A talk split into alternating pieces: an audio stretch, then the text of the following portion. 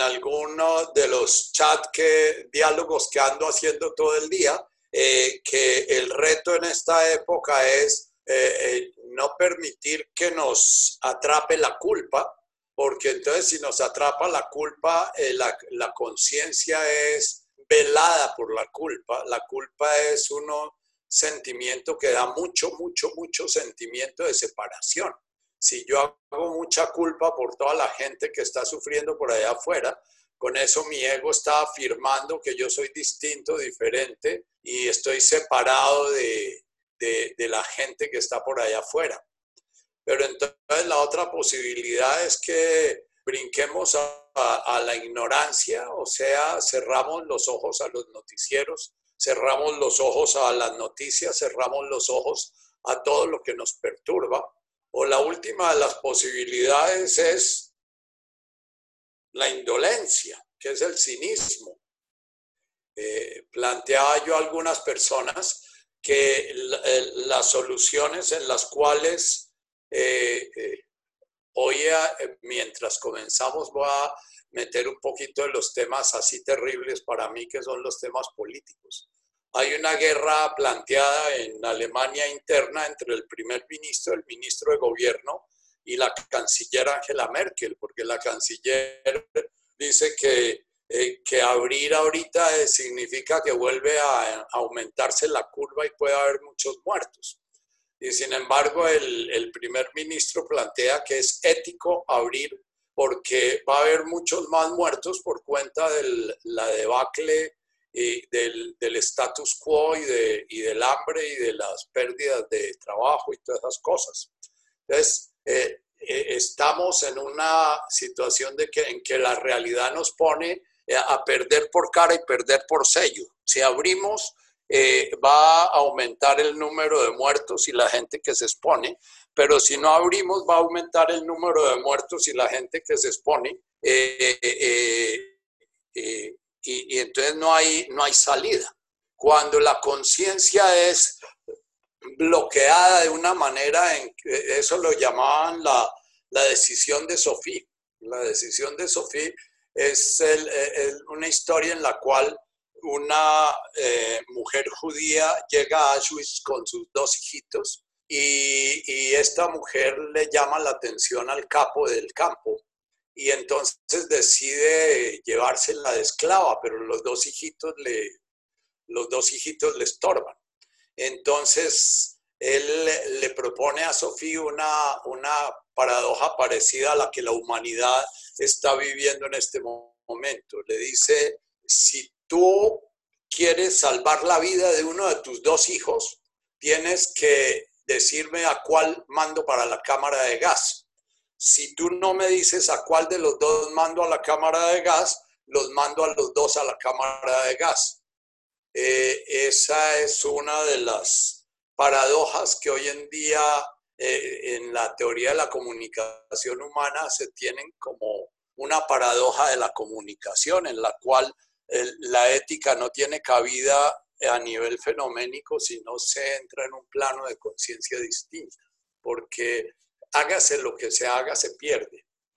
Pero entonces, bueno, eh, yo creo que ya estamos suficientes personas como para comenzar y si timbran en la puerta alguien se para a abrir, eh, para volvernos a sentir allá rico en el consultorio arrumaditos, cosa que parece que por los miedos humanos vamos a durar mucho tiempo en volver a vivir, hasta el momento en que decidamos trascender el miedo a la muerte y, y bueno, arriesgarnos a, que la naturaleza de alguna manera nos indique qué es lo que podemos hacer.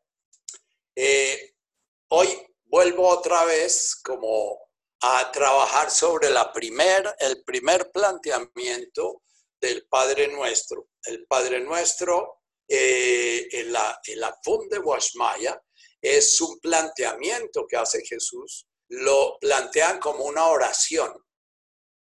Oración para nosotros es una petición que hace un uno a un otro. Un uno que es la criatura a un otro que es el creador o el santo o el ángel Gabriel o, alguna entidad que tiene poder y entonces la criatura desempoderada pide al Creador o al ángel Gabriel o a Santa Lucía o a San Antonio que le haga un determinado favor para que se cumpla la voluntad de la criatura, eh, eh, consiguiendo la alianza del Creador para a, su servicio. Eh, vamos a ver a través del Padre Nuestro, como ya lo hemos ido viendo, que a lo que invita Jesús es a que renunciemos a la ilusión de nuestra voluntad individual, renunciemos a eso que podemos llamar lo que nos da la gana, que renunciemos a eso que llamamos libertad eh, para poder optar por la libertad absoluta, que es la posibilidad de decidir entre despertar a la conciencia o morir en la ignorancia. Eh, entonces el planteamiento del Padre Nuestro, si es leído desde una postura de religiosa, en la cual la criatura se siente separada de su creador, siente que su creador no sabe lo que ella necesita, siente que su creador a veces está mirando para otro lado y se está olvidando de ella, siente que su creador eh, está ocupado en otras cosas o está bravo con ella porque por cualquier razón, porque se hizo la paja o porque no le dio limosna al vecino o por cualquier razón, entonces la criatura eh, busca amansar a ese creador para que deje de castigarla y por favor le haga el favor que le está pidiendo. El, el Padre Nuestro es más un planteamiento básico, una cosmovisión. Es yo planteo que lo que vine a hablar aquí es lo que yo vivo, yo siento y yo experimento en mi encarnación. Y entonces arranca planteando, lo primero es Avum de Guasmaya. Avum de Guasmaya es hay un principio, hay un verbo, hay un sonido, hay una energía fundamental. Energía no es el nombre porque ni sonido porque es que el principio fundamental no tiene forma. Eh, eh, eh, es un, una, una fuerza, podremos llamar, que se está manifestando permanentemente en toda la creación, que se está manifestando en lo que llamó de Bois Maya. De Bois Maya es un fenómeno que se manifiesta, que puede ser visto, puede ser olido, puede ser medido, que está sometido al espacio-tiempo, que hace parte de este universo manifiesto, que teóricamente inició en un Big Bang y va a terminar en un Big Crush porque, porque de todas maneras es un universo que, que tiene un comienzo y un final como todo, como todo fenómeno.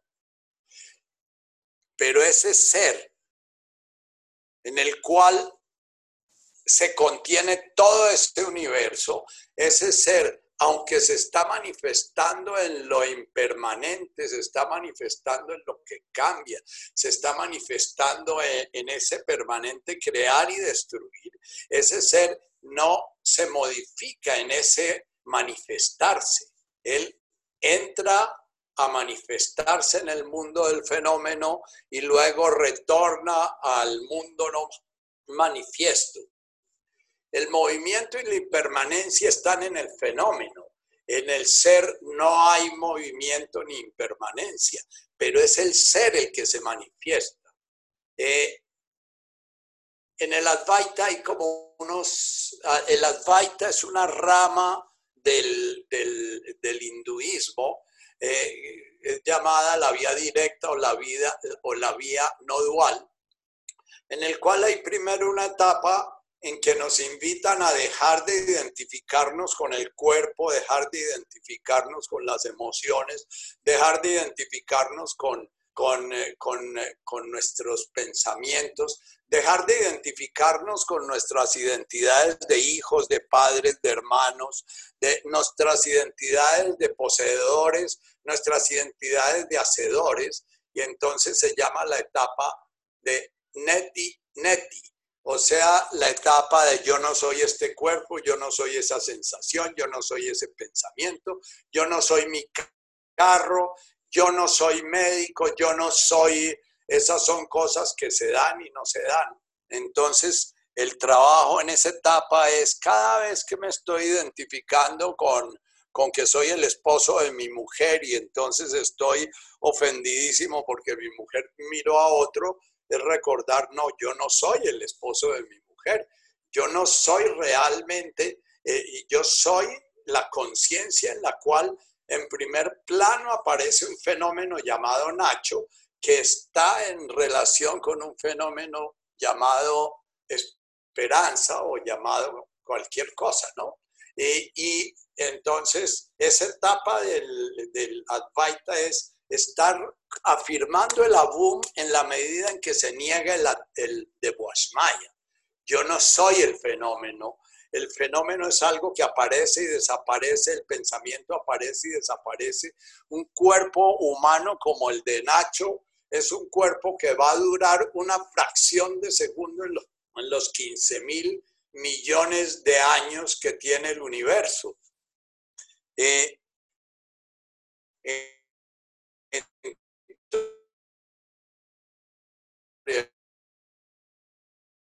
eh,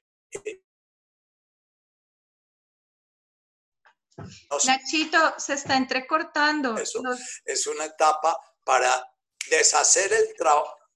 Bueno, ya, voy a hablar más despacio para que aguante la... ¿Ya? Ya, ya, eh, no, está perfecto. No tiene eh, que ver con que hables rápido, despacio. Es la conexión, está perfecto ya, perdóname. Sigue, Nachito. Bueno, esa es una etapa en que eh, como en el budismo, algunos budistas del eh, budismo del lado de, del lado de Vietnam tienen una etapa de su vida en que eh, todo lo que hacen todo el día es decir no. Si están comiendo, no. Si están ya, no, no, no, no. Si afirman algo en su interior, dicen no. Si niegan algo, dicen no. ¿Ya? Es una etapa en la cual se deshace el trabajo que vive haciendo permanentemente el ego. La función del ego es identificarnos con el fenómeno, el fenómeno que actuamos, el fenómeno que sentimos, el fenómeno que pensamos. Entonces yo soy rabia, yo soy mi cuerpo, yo soy bonito, yo soy feo, yo soy inteligente, yo soy bruto, yo soy el, en la etapa Advaita de Neti, Neti, no soy ni esto ni lo otro, es un poco un camino de negar el fenómeno para poder vislumbrar el ser. Decía en un eh, video que voy a ver si se lo alcanzo a pasar de Rupert Espira, decía que viajando de Francia a Barcelona, pero en todo el viaje un cielo encapotado con un aguacero terrible y, de pronto cuando iban ya una hora de llegar a Barcelona, salió un rayito de sol en un huequito azul. Y entonces él dice, la etapa de Neti Neti es cuando estamos permanentemente diciendo, no, las nubes no son la realidad, la realidad es el espacio en donde están las nubes. Pero para poder recordar eso tengo que estar recordando que no, que las nubes son la realidad, que las nubes son algo que está en la realidad, pero que no es la realidad. Bien, Vamos a seguir trabajando en esta dirección porque eh, ir en esta dirección es ir en contravía de lo que ha hecho el ego desde el momento en que en la angustia profunda que siente el bebé cuando comienza a sentir que él no es su madre y comienza a sentir que si su madre desaparece, él va a desaparecer, él comienza a crear una imagen de sí mismo separada de su madre, comienza a crear ese primer yocito y comienza a tejer con el ego los distintos yoes, el yo tengo hambre, el yo tengo sed, yo tengo sueño, yo tengo, o sea, los yoes que, que va tejiendo ese bebé son yoes sensoriales. El camino que pide la meditación, la mayoría de escuelas es vuelva al yo sensorial porque el cuerpo de alguna manera es mucho más observable por la atención, porque un dolor es más observable, se puede poner más en el campo de la conciencia, de la atención, que un pensamiento. Ustedes tienen un pensamiento y lo enfocan y se les desaparece. Y tienen una emoción y la enfocan y se desaparece. Entonces, esa primera identidad que hizo el niño, en la cual comenzó a identificarse con una miríada, con un universo de sensaciones y integrando ese universo de sensaciones con una imagen que comenzó a llamar yo, eh, eh, la termina de formar como a los cuatro años. Todavía mi nieto cuando le dice uno, es que tú tal cosa, entonces él responde, eh, responde es que tú tal cosa refiriéndose a él es que tú tienes hambre, dice, sí, tú tienes hambre, ¿no? Y es que tú estás contento, dice, sí, tú estás contento, ¿no? Eh, él todavía no alcanza a diferenciar entre el objeto que está afuera y, el, y él, porque todavía hay mucha, mucha dificultad de, de crear una imagen estable de sí mismo.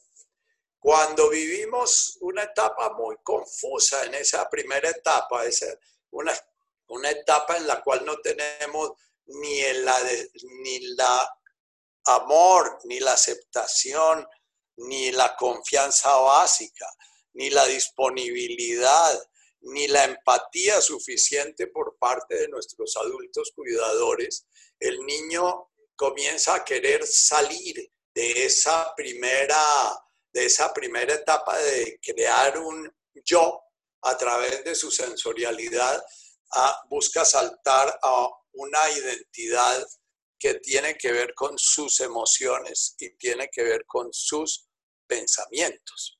Eh, eso es lo que vamos a llamar en análisis transaccional un apúrate a crecer.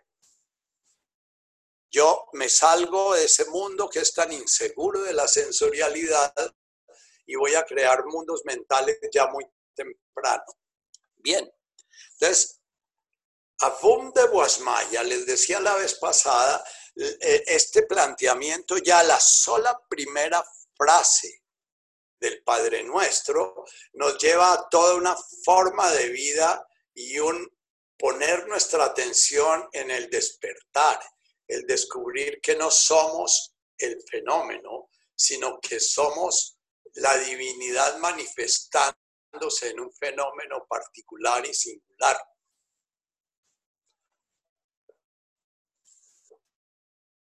Voy a leer un texto de Richard Moss, o no, les voy a pasar eh, eh, un videíto de, de Rupert Spira nuevamente. Yo les recomiendo mucho a Rupert Spira a Gangaji, a Papaji, a, a, Ramana Maharshi, que son personas que encontraron su camino de despertar a través de lo que ellos llaman la vía directa.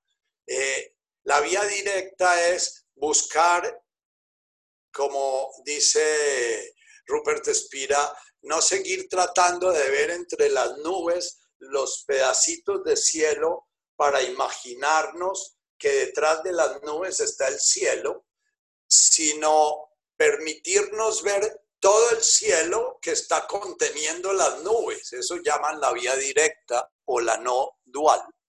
Eh, eh, es como las personas que más han logrado llevar su atención directamente a Avum.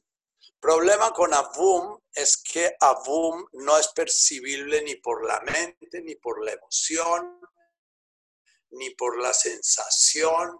¿Por qué? Porque todas estas criaturas, todas estas manifestaciones no pueden percibirlo no manifiesto, no pueden. Entonces, la conciencia, ese Avum, ese Dios, esa divinidad, no puede ser percibida por el fenómeno percibidor.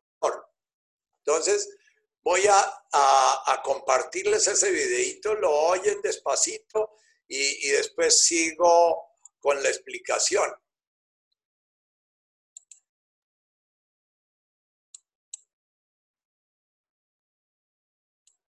Development ¿Se necesita mucha práctica para estar más tiempo en este espacio o es una evolución? So that it becomes more like a natural state and not being so busy with the identification with the with the mind in the daily life. Para que sea más un estado natural y no esté tan dedicada a la identificación con la mente. Yes, it's a habit that we develop. Sí, es una costumbre, un hábito que desarrollamos. So normally our attention is almost exclusively engaged with thoughts, feelings, sensations and perceptions. Normalmente nuestra atención está exclusivamente dedicada a los pensamientos, sentimientos, sensaciones y percepciones. In fact, for most people that's all life consists of. De hecho, para la mayor parte de la gente, la vida consiste solamente en eso. So the first thing we do here is notice there is something that is aware of thoughts, feelings, sensations and perceptions. Así que lo primero que hacemos aquí es darnos cuenta de que hay algo que es consciente de los pensamientos, sentimientos, sensaciones y percepciones. That is a major change in one's life, just to recognize that. Eso es un cambio muy grande en la vida, en nuestra vida. Simplemente ver eso. And to begin with, Y para empezar, the, the presence of awareness seems to be known in very short periods of time in between all the thoughts, feelings, sensations and perceptions. y la presencia de la conciencia parece ser conocida en pequeños espacios entre pensamientos, sentimientos, sensaciones y percepciones. And as a result, it seems to appear and disappear, to come and go. Y como consecuencia parece que aparece y desaparece, que viene y va. It's like yesterday, um, Ellen and Matthew and I were driving here from France. We were driving for several hours from France. Es como ayer Ellen, Matthew y yo veníamos conduciendo desde Francia, llevábamos varias horas conduciendo. It was raining most of the way, so there was a grey, the sky was completely covered with grey cloud. Estaba lloviendo todo el camino, así que el cielo estaba completamente cubierto por una nube gris. And when we were about an hour away from Barcelona, a little patch of blue sky opened up. Cuando estábamos como a una, hora de Barcelona, apareció un trocito pequeñito de cielo azul. And one could be forgiven for thinking, oh, there's a little patch of blue sky in the grey cloud. Y uno podría ser perdonado por pensar, oh, hay un pequeñito eh, es claro de, de cielo azul en el cielo gris. And after 20 minutes, the cloud covered again and the little patch of blue disappeared. Y después de 20 minutos el, el espacio azul fue cubierto por la nube gris de nuevo. So one could be forgiven for thinking the grey clouds are always present and the patch of blue sky comes and goes, lasts for brief periods of time. Así que uno podría ser perdonado por pensar que las nubes grises están siempre presentes y el, y el trocito de cielo azul va y viene. So the, the grey cloud cover are thoughts, feelings, sensations, and perceptions. That's what's always here. Entonces la, la nube gris son los pensamientos, sentimientos, sensaciones y percepciones que están siempre aquí. Not so much in Barcelona, but in England it's pretty well always grey clouds. No tanto en Barcelona, pero en Inglaterra siempre está presente. And then to begin with, just in between the thoughts, feelings, sensations, and perceptions, just occasionally we become aware that there is something that is aware of all of these. And a space opens up in us.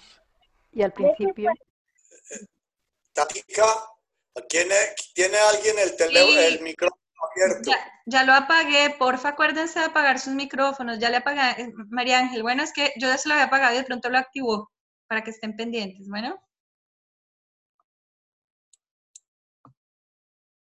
simplemente en- hay pequeños espacios entre los pensamientos, sentimientos, sensaciones y percepciones en el que somos conscientes de que hay algo que es consciente de you pensamientos. say, it is so peaceful and beautiful there.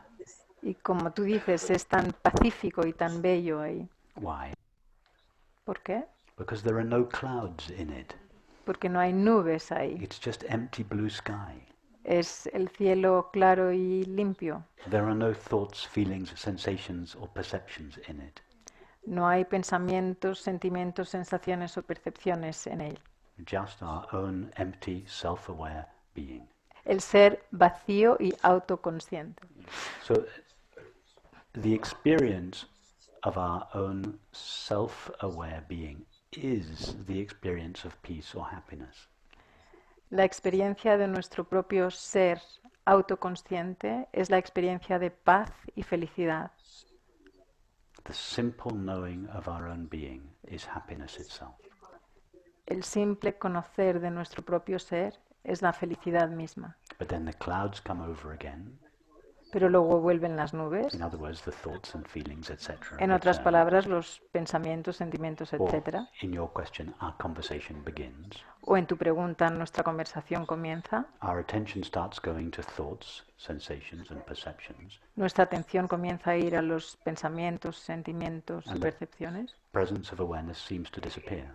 Y parece que la presencia consciente desaparece. And with it, its innate peace. Y con ella su paz innata. Now, we all know that if we go up to the little patch of blue sky, Si vamos a ese espacio de cielo azul, the little patch of blue sky is not in the clouds. ese pequeño trozo de cielo azul no está en las nubes. In fact, the clouds are in the sky. En realidad, las nubes están en el cielo. So, likewise, the experience of being aware or awareness itself Del mismo modo, la experiencia de ser consciente o la conciencia misma is not a very brief experience in between all our thoughts, feelings, sensations, and perceptions. no es una ex- experiencia muy breve entre nuestros pensamientos, sentimientos, sensaciones y percepciones. If we go up to, as it were, the experience of being aware or awareness itself, Si vamos, como si dijéramos, a la experiencia de ser conscientes o de la conciencia misma, we find that it is, in fact, a vast or borderless, open, empty sky. nos damos cuenta que es un espacio enorme, abierto y vacío, in which the clouds of our thoughts, feelings, sensations, and perceptions appear. en el que las nubes de nuestros pensamientos, sentimientos, sensaciones y percepciones aparecen. So you have to make the transition Así que tienes que hacer la transición from feeling that awareness is a brief experience that you taste in between thoughts and perceptions.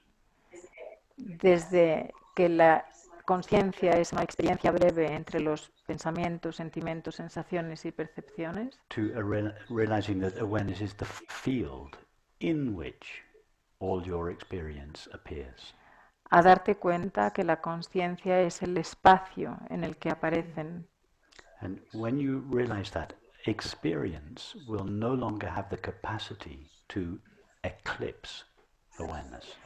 Y cuando te das cuenta de eso, la experiencia no tendrá la capacidad de eclipsar la conciencia. Nor will there any longer be any conflict between awareness and experience. Y ya no habrá más conflicto entre la conciencia y la experiencia. In other words, it's not either the peace of our true nature or thoughts, feelings, sensations, and perceptions.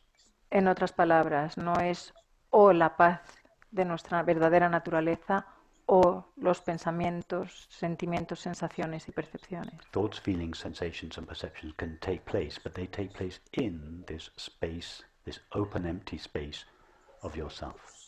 Los pensamientos, sentimientos, sensaciones y percepciones pueden tener lugar, pero tienen lugar en este espacio vacío y abierto de la conciencia. So, yes, just become more and more accustomed to feeling that you are the space of awareness in which all experience takes place. Así que sí, acostúmbrate más y más a que tú eres el espacio en el que aparecen, el espacio de la conciencia en el que aparecen los pensamientos, sentimientos y sensaciones.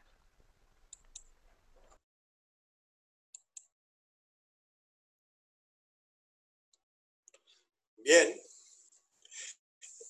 Digamos que les pasé un video que son palabras mayores, ¿no? Porque es un poco el salto de el neti neti, de las nubes no son la conciencia, el yo no soy las nubes, yo no soy, a crear el espacio en el cual eh, mi existencia, mis emociones, mis pensamientos están manifestándose.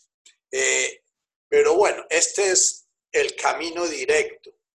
Eh, Jesús es una persona que nos plantea un camino intermedio. Jesús es una persona que plantea un poquito el camino que plantea Buda, que es un camino progresivo, es un camino de ir una y otra vez mirando a las nubes y añorando ver el, la inmensidad del universo en el que está siendo tapada por las nubes. Eh, y, entonces eh, el Buda fue un maestro en, diseñar técnicas para poder distinguir las nubes del universo y poder darse cuenta cómo el ego es el que está construyendo las nubes y cómo el ego es el que está identificando a la persona con las nubes para que no se expanda en el universo. Jesús, de alguna manera, es una advaita con este planteamiento de entrada.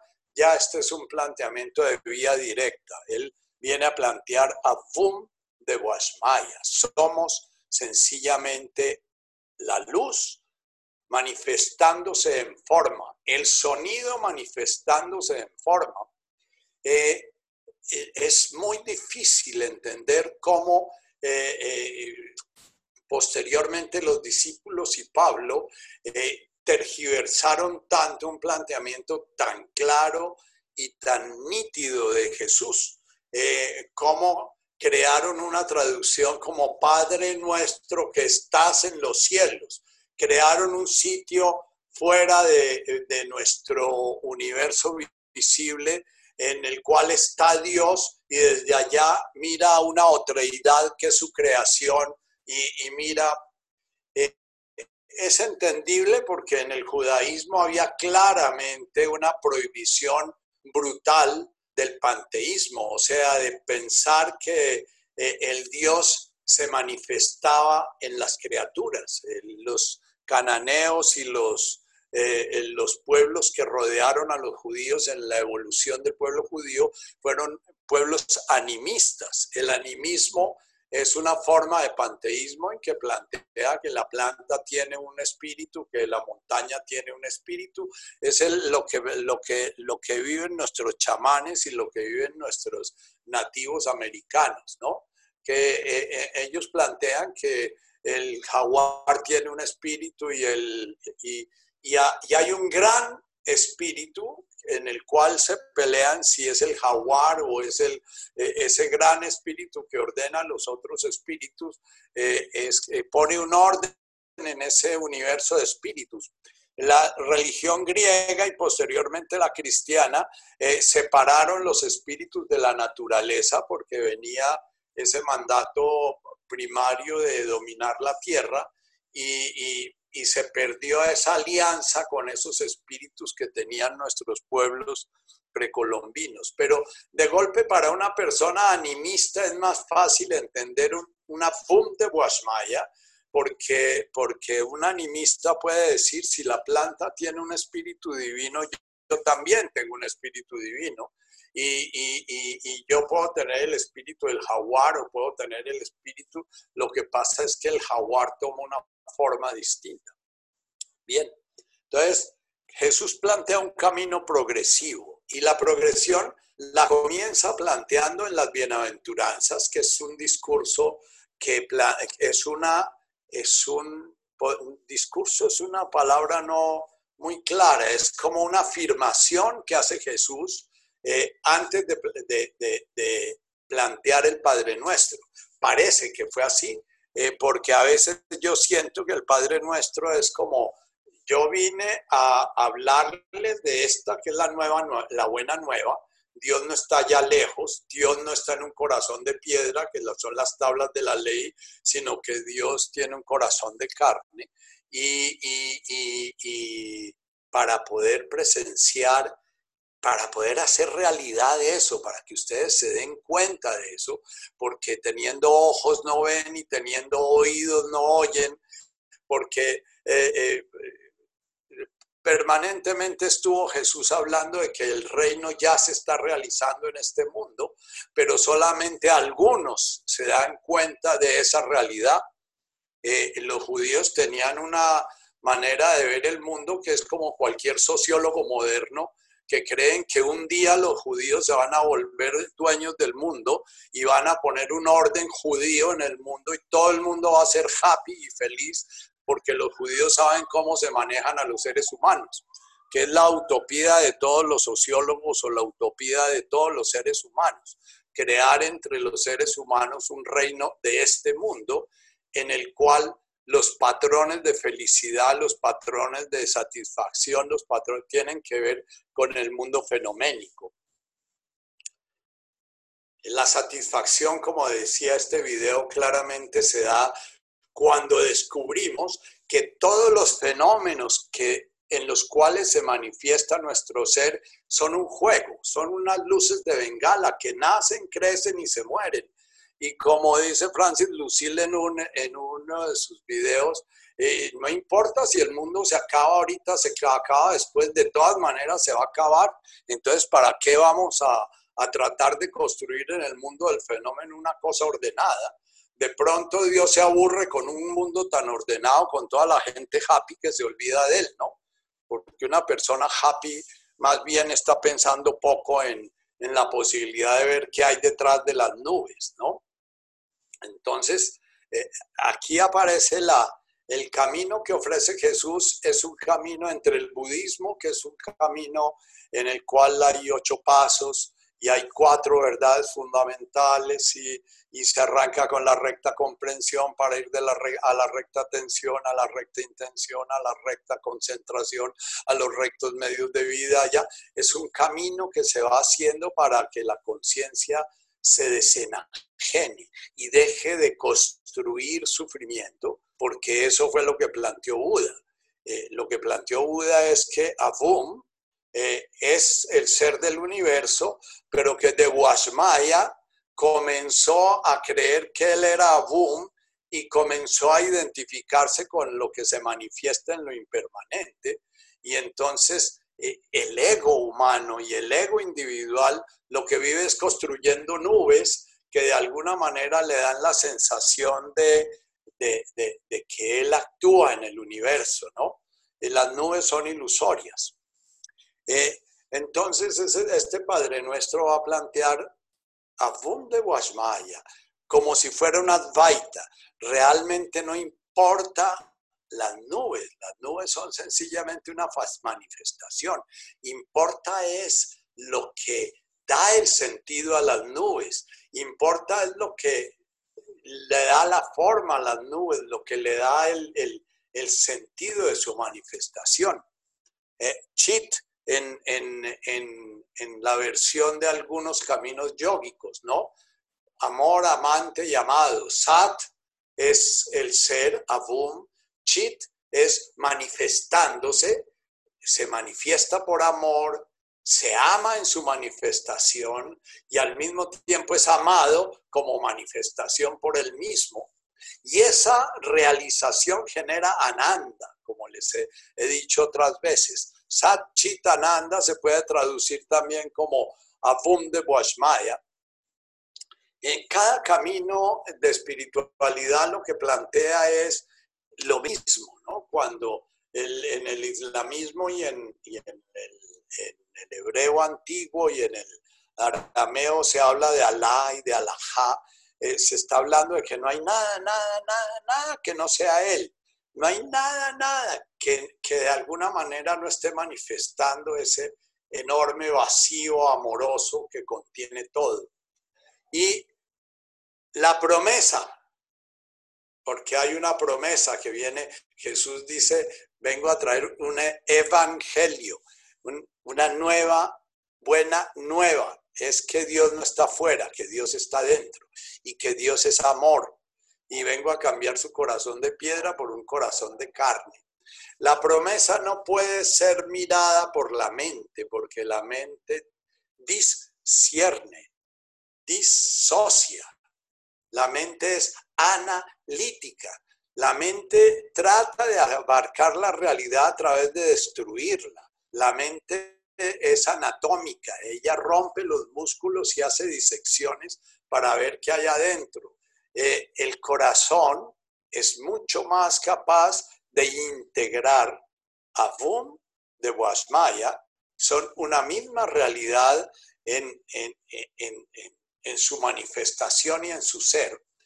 Sigue el Padre Nuestro, después vamos a trabajar mucho más profundo en el Netkadach es que yo pueda parar ese ego constructor, ese ego hacedor. Mis meditaciones eh, son una agitación permanente porque vivo dictando conferencias y dictando charlas y vivo atendiendo abejas y vivo porque mi ego se siente profundamente atacado cuando no lo tengo haciendo algo. Entonces, el hacedor humano es, por eso queremos crear nuevas sociedades y queremos resolver los problemas y queremos, ya, si eh, como dice el campesino que hay allá al lado de la laguna, eh, y yo voy peleo porque están secando la laguna y voy a demandar a la Procuraduría Agraria los que están bombeando y no sé qué. Me dice, ah, eso doctor, deje que el de arriba eso hace y si quiere que se llene la laguna se llenará y si quiere que se seque se, se secará y lo importante es que usted no se amargue la vida con eso, ¿no?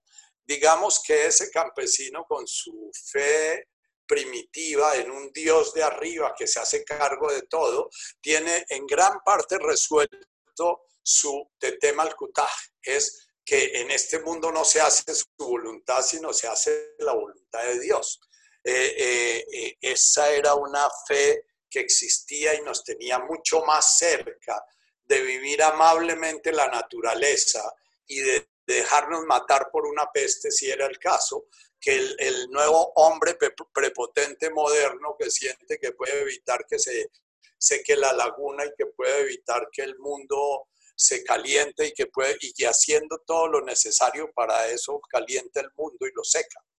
Eh, Avum de Washmaya, el camino que plantea Jesús es hacer unos planteamientos de lo fundamental para poder un día descubrir lo que ya siempre está presente, porque siempre está eso presente y tenemos esa memoria y eso es lo que añoramos como felicidad y eso es lo que añoramos cada vez que buscamos una, pareja que nos ame y eso es lo que buscamos cuando queremos crear un grupo humano que nos contenga y que de alguna manera sea nuestra seguridad. Y eso es lo que buscamos cuando eh, en nuestra conciencia animal buscamos generar una manada segura estamos buscando esa quietud, ese aquietamiento en el gozo de la contemplación y en la maravilla de la creación y la destrucción permanente.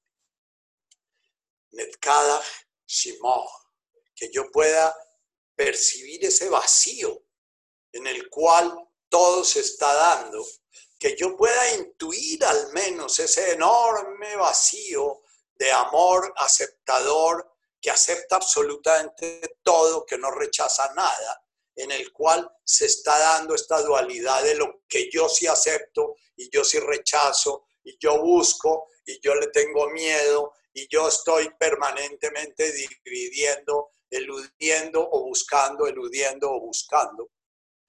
tema al habla de la voluntad. El, el ego, lo primero que se crea es la ilusión de que él puede lograr que mamá lo quiera.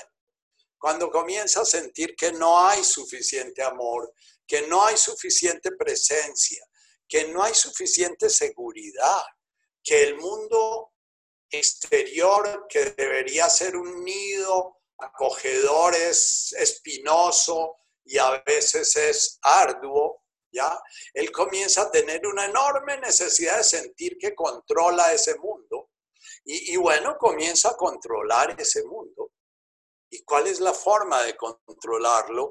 El ego comienza a crear la neurosis. La neurosis es que el ego, como no puede aceptar esa realidad de vulnerabilidad que en ese momento es arrasadora para ese bebé, que en ese momento es arrasadora para ese niño que no tiene ninguna seguridad todavía en, en, su confianza. Vamos a trabajar un poquito ahorita, que es, es fe, ¿ya? Esa fe que nace cuando hemos tenido un nicho amoroso claro que nos dice que el mundo no es nuestro enemigo, porque el mundo cuando tenemos un mes, dos meses, un año, dos años, es mamá y papá, ese es el mundo. Y si mamá y papá no pudieron darnos esa confianza, ese gusto de ser, nos toca ganarlos a nosotros a través de la vida en un camino progresivo, que es el camino del desarrollo psicológico. Eh, hay personas que andan seguras desde muy temprano. El Dalai Lama a los cuatro años fue separado de su madre y ya a los cinco años se lo sentaban a meditar dos, tres horas y, y sus juegos eran muy limitados, o sea que de niño fue un niño que no recibió mucho la, posibilidad de ser niño y sin embargo es un hombre feliz, es un hombre que siempre está gozoso y sonriente. ¿Por qué? Porque eh, de alguna manera eh, ellos dicen que por sus encarnaciones anteriores, yo doy una explicación completamente miope, humana y psicológica. Muy posiblemente tuvo un vínculo muy profundo con su madre, que debió ser una mujer ya muy despierta y muy entendiendo que el sentido no estaba en crear aquí un arquitecto, sino el sentido estaba en darle la confianza básica a un ser para que pudiera despertar en esta encarnación. Entonces, tema al cutaje es comenzar a deshacer ese ego que, como dice Rupert, creó el hábito de estar permanentemente haciendo pensamientos, haciendo emociones, haciendo acciones, eh, generando sensaciones e interpretaciones de las sensaciones. Entonces me duele la tripa, entonces ya me imagino, voy a Google y miro que hay un divertículo, entonces yo sé que si yo puedo encontrarme el divertículo voy a poder evitar la muerte y voy a eh, poder evitar ese desconocido que me parece terrible si tengo confianza, si tengo certeza de que el universo es la manifestación de Sat, en forma de cheat, de amor, amante y amado, voy a sentir que ese divertículo no es divertículo, sino un pinche dolor al cual lo voy a mirar. Y si me muero mirándolo, me muero iluminado porque no estoy resistiendo la voluntad malkutaj, ese orden del universo. Y entonces entramos en la cuarta, también las trabajaremos.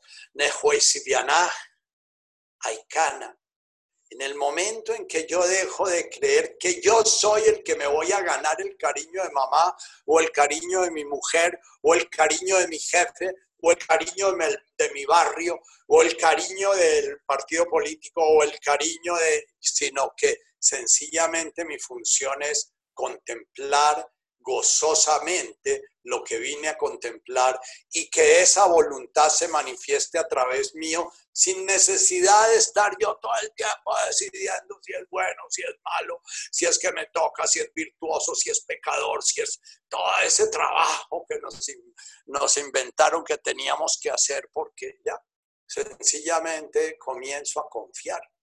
Y bueno, si esto es lo que estoy viviendo, es posible que esto que estoy viviendo sea lo que en esta encarnación, este fenómeno necesita para poder descubrir a la conciencia una que está haciendo su aventura en él. Sivianaj es como un río gozoso en el cual corremos espaturrados. Eh, en mi juventud yo era muy, muy deprimido y había momentos en que entraba en una paz profunda y eran los momentos en que decía, bueno, me dejo morir y me echaba a la locha. Decía, bueno, si me muero, tocó. Y, y dejaba de hacer esfuerzos.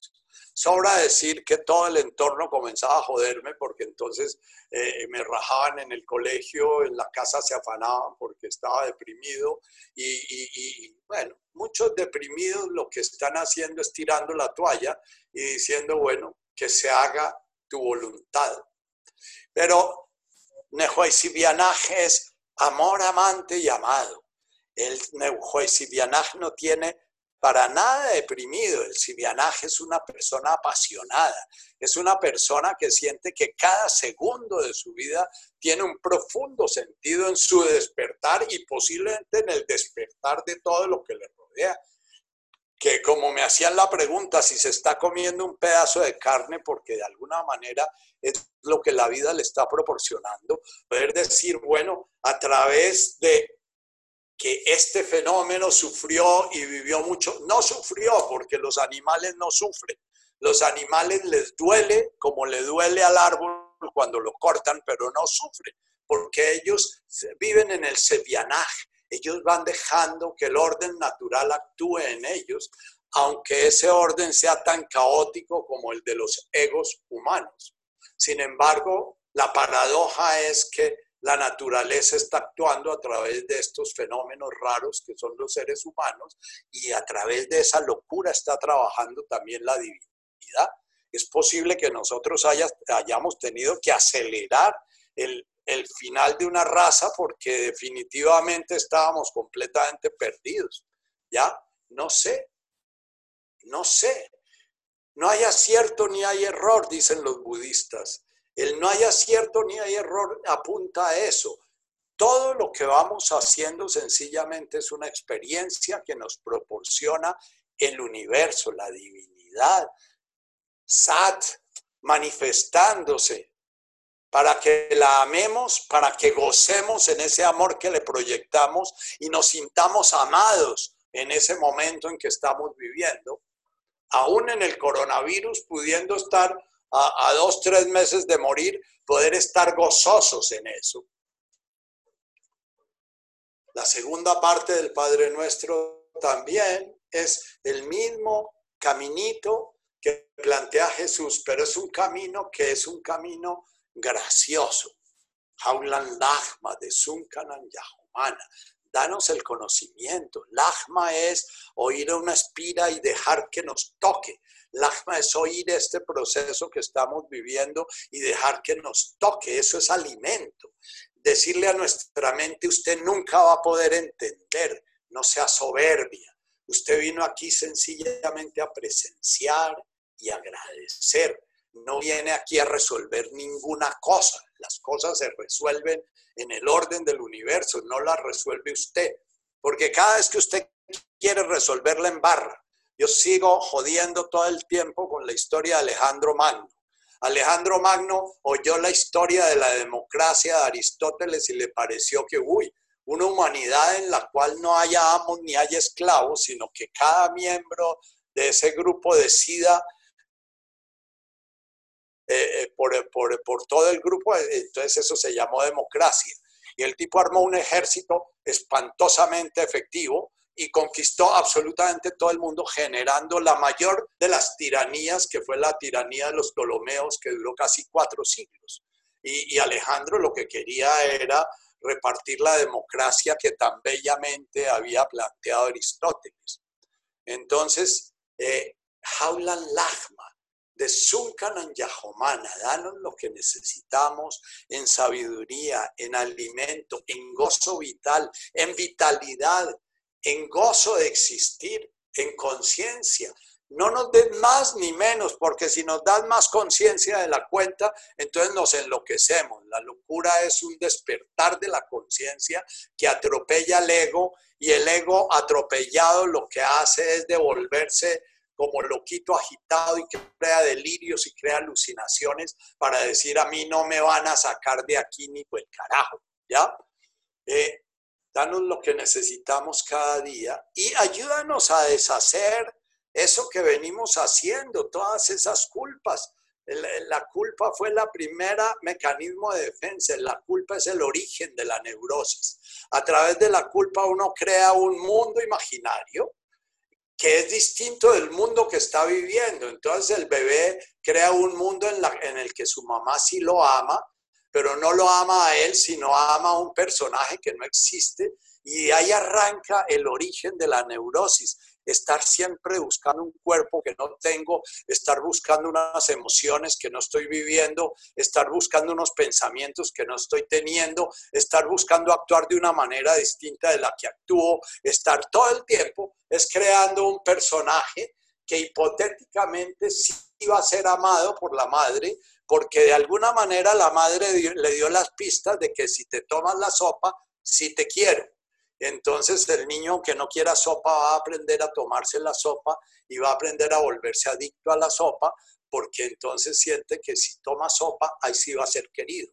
Y se va a volver adicto a los carros, y se va a volver adicto al consumo, y se va a volver adicto a la política, y se va a volver adicto a, a leer, y se va a volver adicto, porque él siente que en la medida en que cumple esa expectativa, sí va a ser amado. Y entonces va a llegar un día donde el psiquiatra a decir, es que tengo problemas de autoestima, ¿no? Y entonces le pregunto, ¿y cómo es eso de la autoestima? ¿Qué es eso de la autoestima?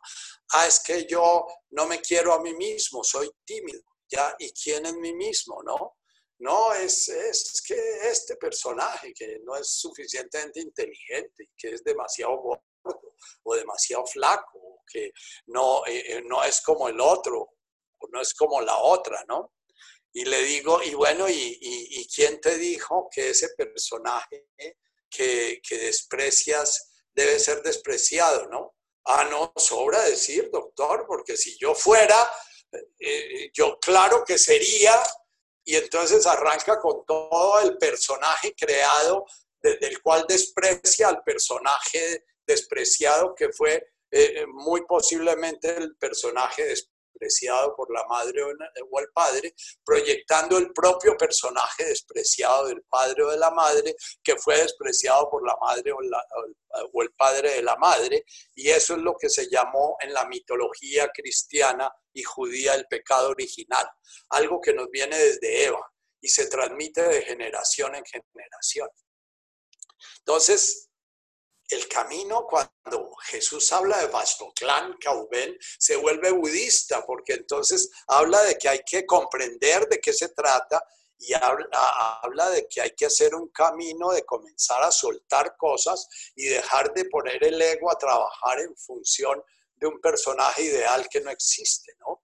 Entonces en esta cuarentena eh, eh, uno guardaba en su casa diciendo, uy, toda la gente que está sufriendo y toda la gente que está, y yo aquí guardado y, gozando de mi almuerzo y gozando de mi comida, si yo pudiera estar afuera, pero entonces, pero no puedo estar afuera porque eso es ir contra la ley, porque entonces, pero y entonces, ¿qué haría afuera? Y ahí se queda uno y no puede estar viviendo el gozo de estar viviendo lo que posible, el don que está viviendo en este momento. Ah, pero es que otros están aguantando hambre y yo aquí, Compasión viene de confianza y viene de amor por sí mismo. cuando aprendemos a reconocer la divinidad que hay en nosotros, aprendemos a ver el camino que está haciendo la misma divinidad en otras formas. Y podemos sentir claramente y por qué un maestro budista puede romperle una mano a su discípulo con la espada, sintiendo que esa es la forma de iluminarlo, porque está teniendo compasión, está pudiendo ver la dificultad que está teniendo esa persona. Y entonces no le va a facilitar las cosas. Eh, ahí hay una historia de un maestro que mata a su discípulo y, y lo que dice la tradición es que su discípulo en el momento de morir se iluminó. Hay otra historia que el maestro le quita la mano al discípulo y en el momento de perder la mano el discípulo descubrió la luz, ¿no?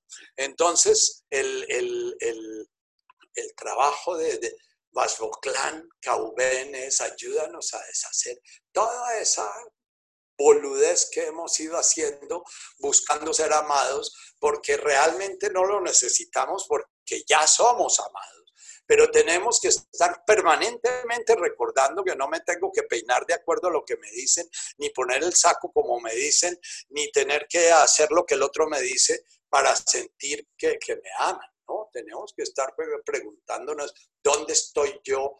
¿Quién soy yo?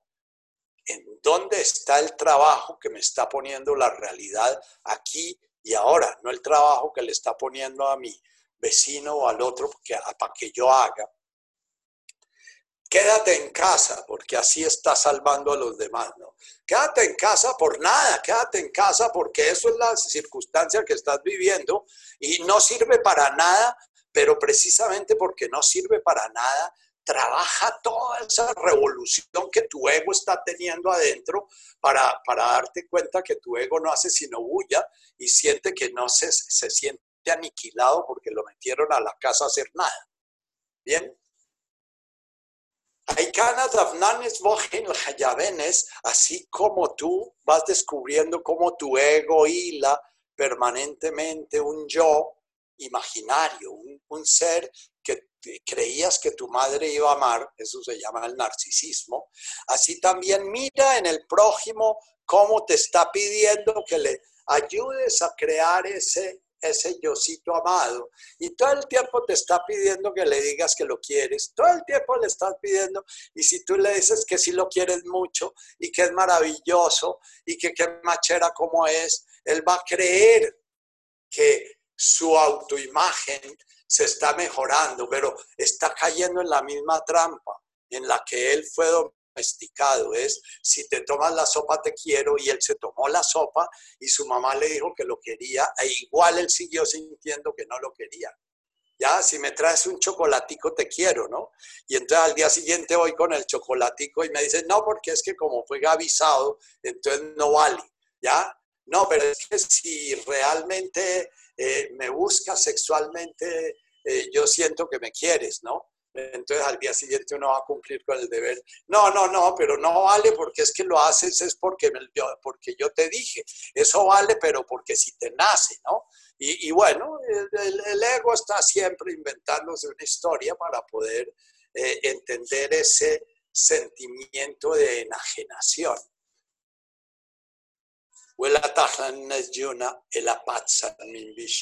No permitas que me pierda en todos esos personajes que me dicen que sí estoy haciendo lo que toca, que sí soy una persona buena y que sí voy a llegar a ser un buen ciudadano y que sí voy a ser amado, ¿ya?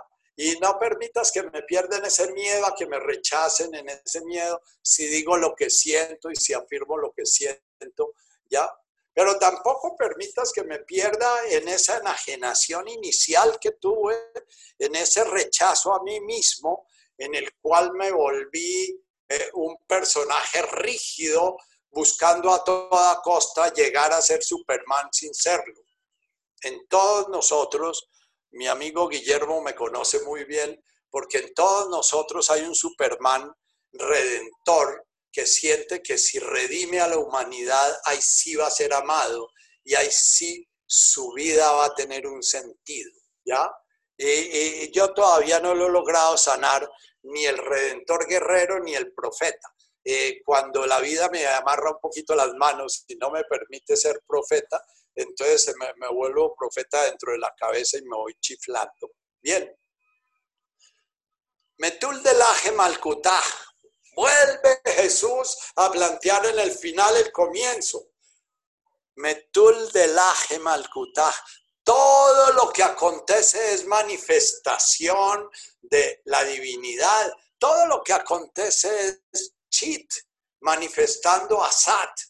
Todo es un vórtice amoroso, bello, gozoso, aunque se estén muriendo 5 millones de personas en un campo de concentración y aunque esté de alguna manera extinguiéndose 300 millones de años de, evolución de los dinosaurios porque se le antojó a un meteorito caer en Michoacán. No se le antojó, eso hacía parte del orden y parte del orden puede ser que en lugar de un virus caiga aquí otro meteorito como el que cayó en Michoacán y, se acabe la raza humana porque sencillamente la prepotencia humana no alcanzó a destruir el meteorito antes de que tocara la Tierra. Y igual, la conciencia sigue inmutable, manifestándose en millones de estrellas que nacen, que mueren, en millones de formas de conciencia que puede haber en el universo, como la nuestra que de pronto sufre igual y está haciendo lo mismo para poder descubrir que el fenómeno no es lo que cuenta, que lo que cuenta es la conciencia que se manifiesta en el fenómeno. Confianza. Voy a pasar un videito de, de otro amigo que se llama Francis Lucille que habla de la fe. Y entonces habla de la fe precisamente como esa sensación profunda de una experiencia que en algún momento tuvimos de que podemos confiar, que podemos soltarnos, que podemos dejar de hacer, que podemos dejar de tratar de controlar a la naturaleza y controlar a la mujer y controlar al hijo y controlar a todo el mundo, ¿ya? Eh,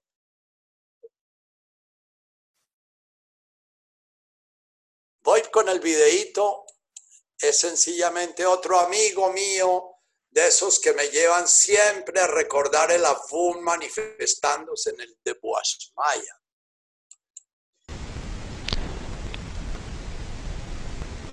Le sa racine, c'est la même racine qu'il y a dans le mot confiance.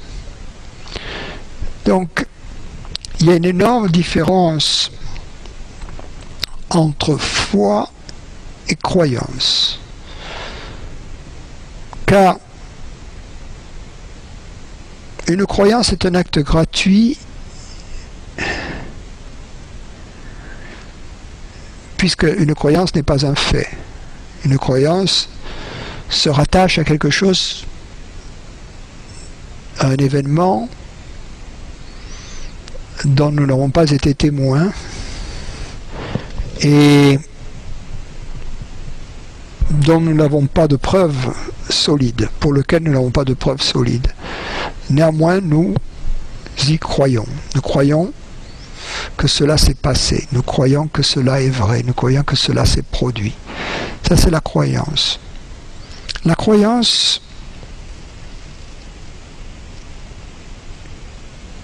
est un bagage inutile.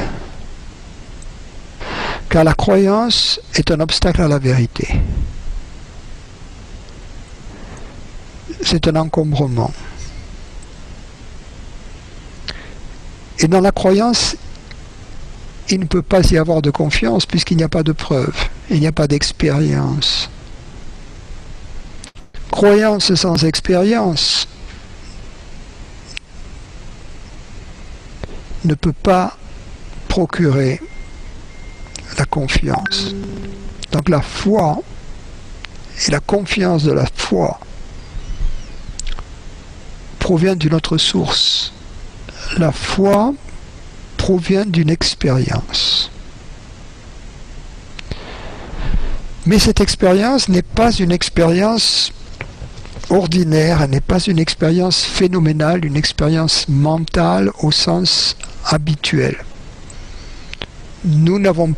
La foi ne vient pas d'une expérience similaire à l'expérience par laquelle nous percevons une montagne nous entendons une musique. Nous touchons un objet. La, la foi vient d'une expérience intérieure qui nous touche le cœur. Et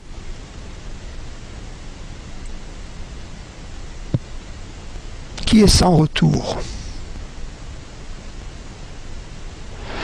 Une fois que nous avons été touchés profondément, même pendant un bref instant, une transformation radicale s'est mise en marche en nous. Et cette transformation radicale va se traduire par une croissance de la foi. Ce moment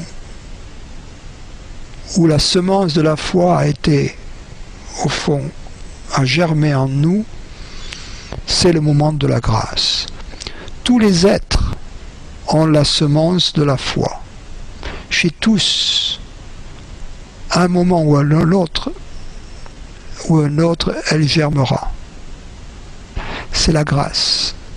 La grâce, c'est l'ouverture de la graine. Et la plante qui pousse, c'est la foi fragile dans ses débuts,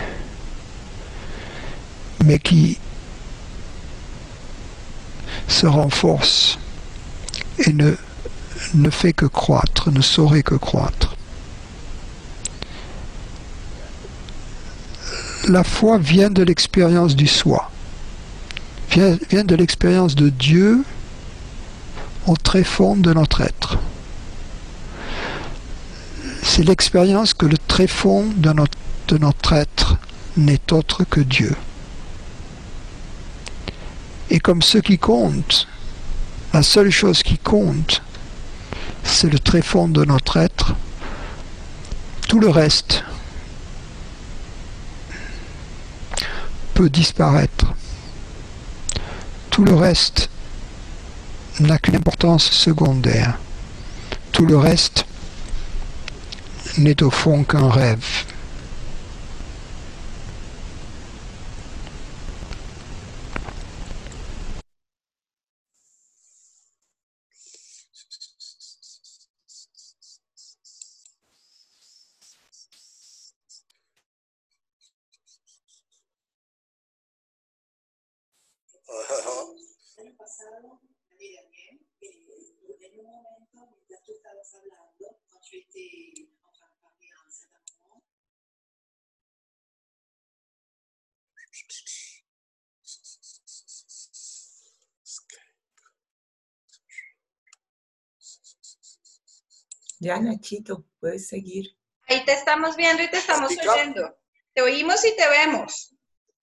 Bueno, estoy viendo a ver cómo abro mi Zoom porque, se, porque soy, lo cerré, pero bueno, eh, ¿me ven? En, la, Sí, está en, el icono de Zoom. Busca el icono de Zoom y ahí lo encuentras. Ah, bueno, bueno, voy al icono de Zoom y ahí lo encuentro. Ya encontré el Zoom y ahora lo abro. No sé, no veo tu computador, Nachito, pero, pero sigue, nosotros Ya, ya, ya, Nachito. Ya, eh, perfecto. Lo que pasa es que yo soy tan narcisista que si no me ven creo que no existo. ¿eh? Estás, existes. Gracias, la tatica. Eh, como se dan cuenta, la vida nos pone siempre pruebas. Es cuando nosotros no tenemos ese, ese afum eh, cierto, cuando nos sentimos no mirados, nos enloquecemos porque sentimos que dejamos de existir. Bien. Eh, hablaba yo de, los, de las vías directas y las vías de los caminos indirectos.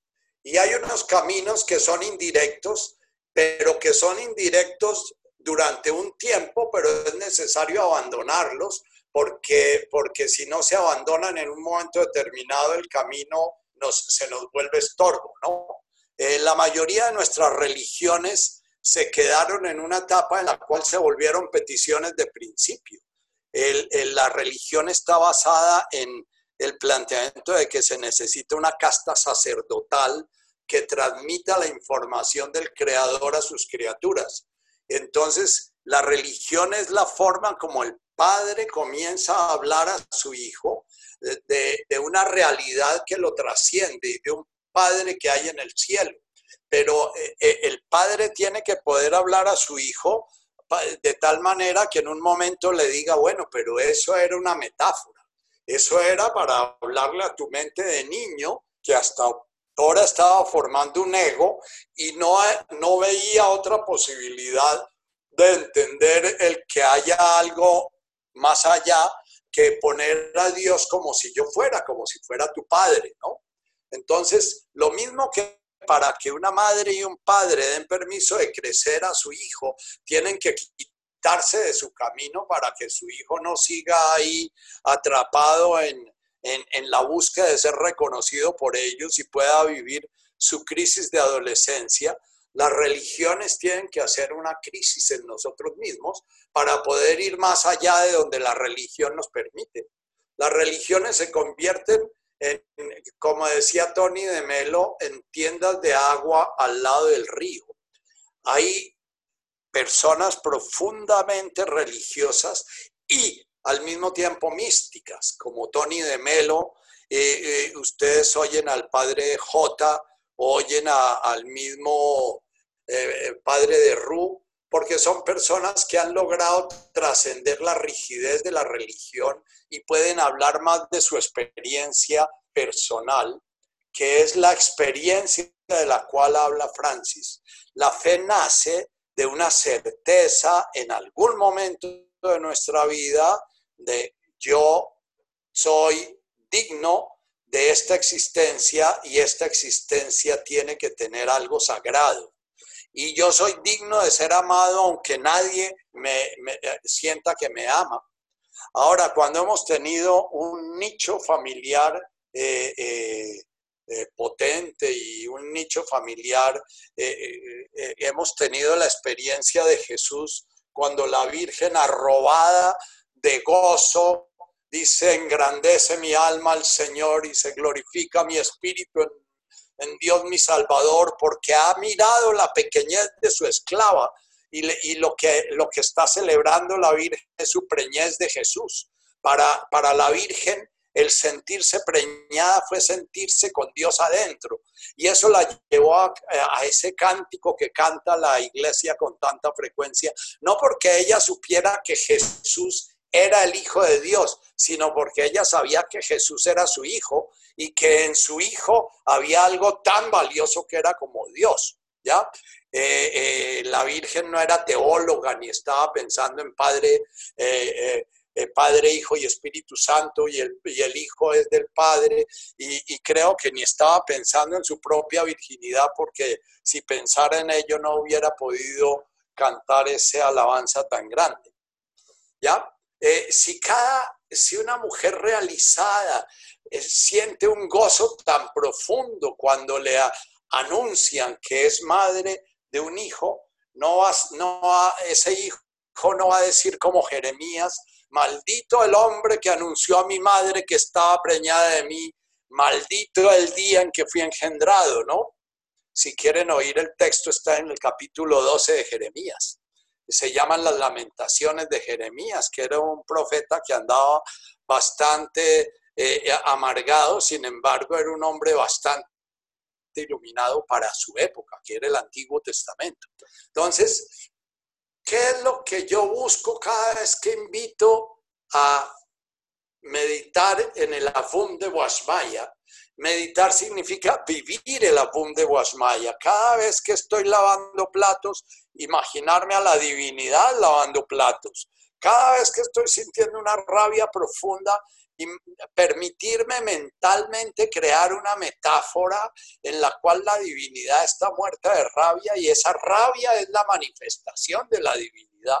eh, eh, es primero como un ejercicio para poder tener al principio momentos, como les expliqué en algunas de estas charlas, mi momento en Brasil cuando pasaron los langostinos por mi frente y, y fui tocado por la gracia y descubrí que todo era uno y que todo ese dolor y ese sufrimiento era ilusorio porque yo estaba pleno. Eh, después hice la, el en donde te escondiste amado y me dejaste con gemido. Como el siervo huiste habiéndome herido, salí tras ti clamando y era sido.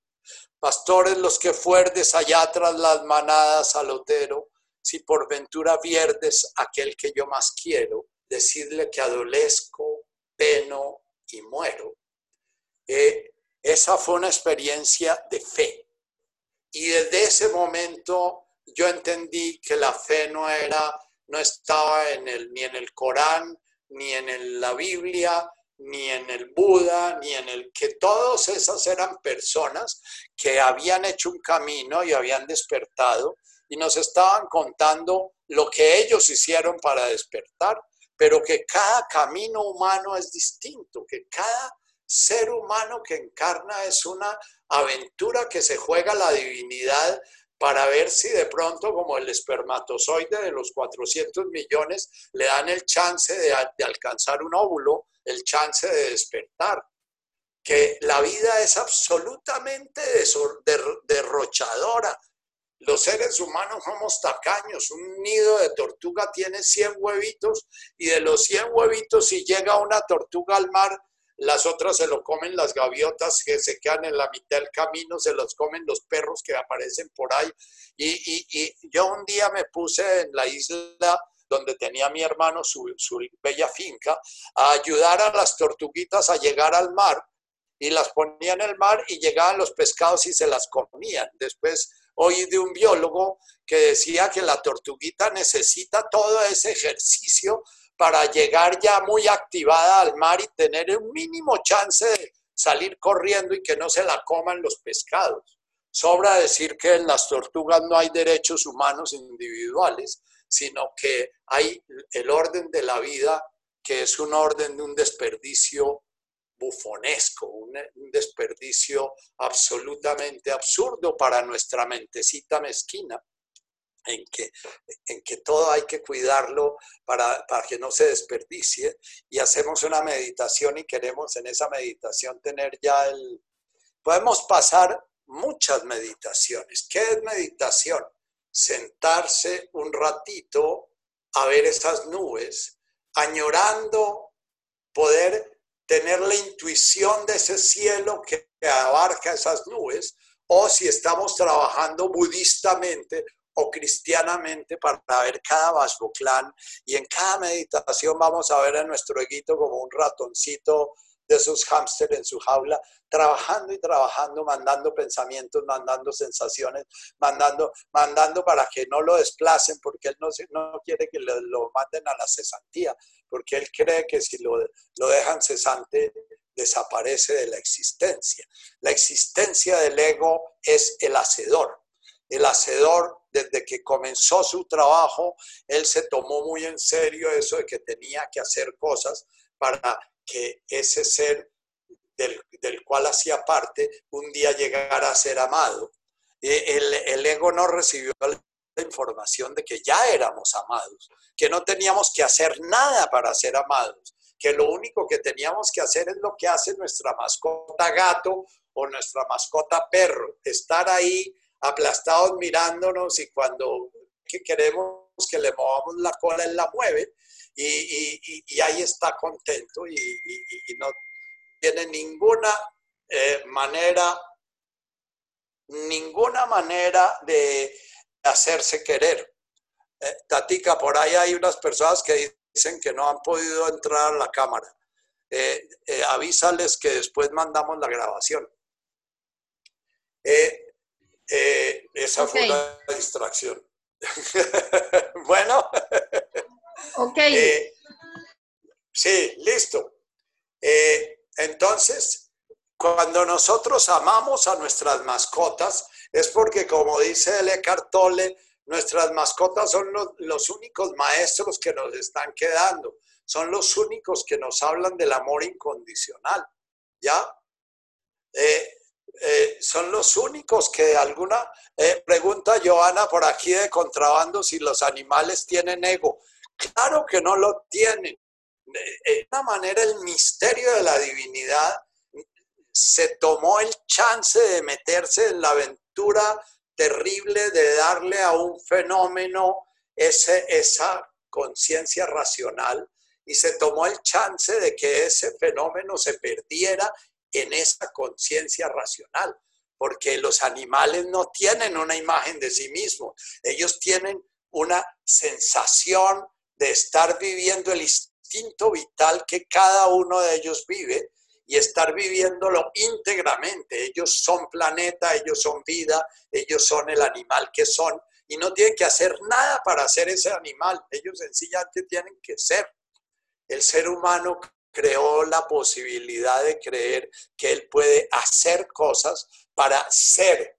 Yo siempre decía desde mis conferencias antes de comenzar a impidir el espíritu de Abum, que en nuestra cultura era una cultura en que la carencia profunda de amor, la carencia profunda de amor incondicional que nos ha llevado a sentirnos separados del planeta, nos, ha llevado a ser unos controladores, destructores, ¿ya? Es la que de alguna manera ha vuelto al ser humano eh, revolución industrial y lo ha vuelto a ser consumista y lo ha vuelto porque estamos tan, tan ausentes de nuestra conciencia de ser, que reemplazamos esa conciencia a base de hacer y de controlar y de manifestarnos en la realidad y de escribir libros y de porque sentimos que tenemos que dejar una huella en la tierra o si no, no somos. Vamos a morir todos y todo lo que hagamos va a ser una gran carcajada para la divinidad porque es como una escupa desastre eso da lo mismo lo que hagamos. lo que importa es que el fenómeno mismo en sí mismo no tiene ningún sentido.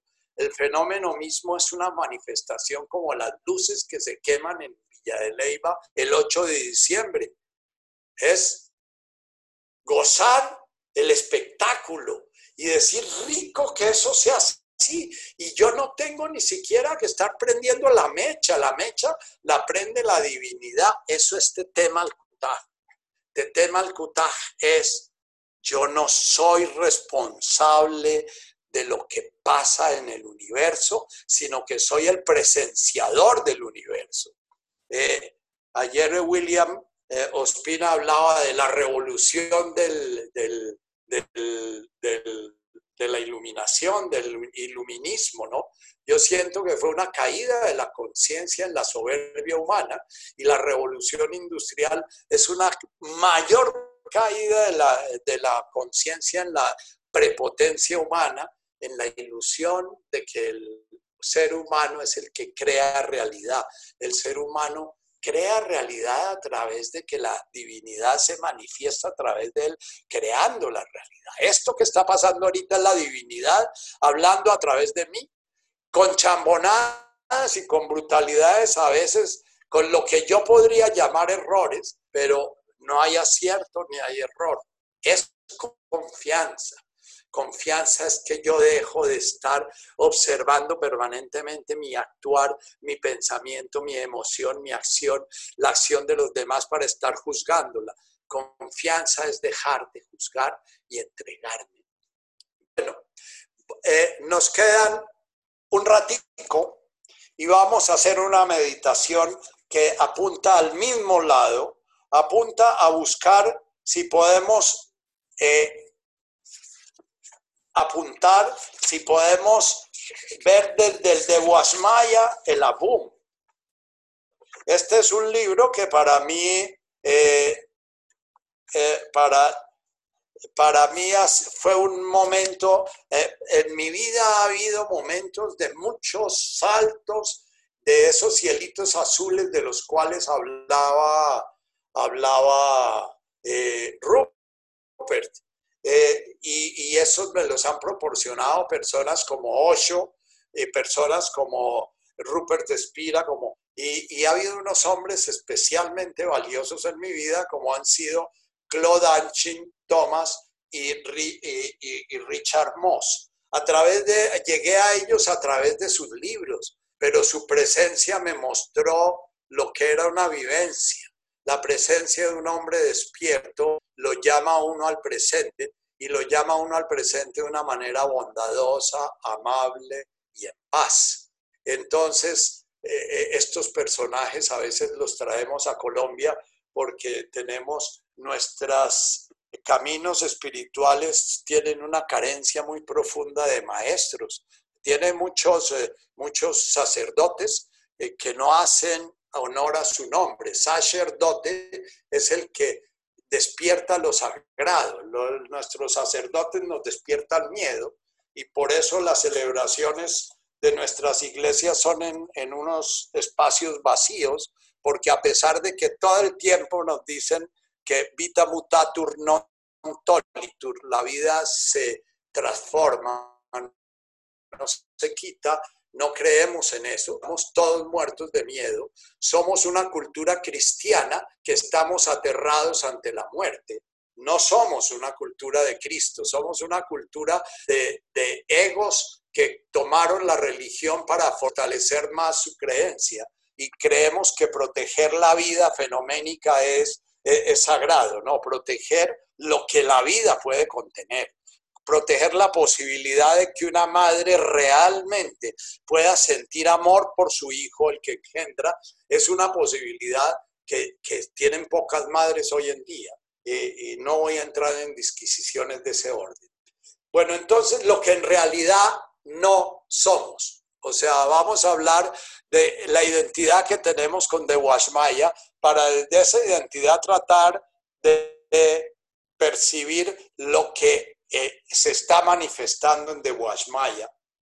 A nivel del pensamiento, la mente humana es infinitamente compleja. Esto que estoy leyendo es de Richard Moss en un libro que fue para mí muy clave en mi evolución, que se llama La mandala del ser.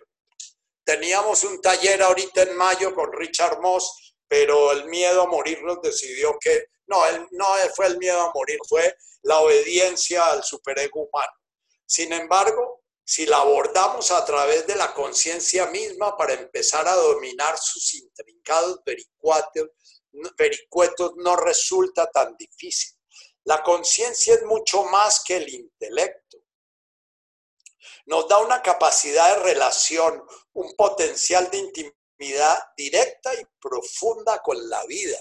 Si viviéramos desde la conciencia, sentiríamos la conciencia del planeta, Vivimos los ecologistas y los todos hablando de que tenemos que tener en cuenta el planeta, pero lo hablan desde el miedo, porque si no lo tenemos, el planeta se vuelve un desierto y nos morimos, ¿no?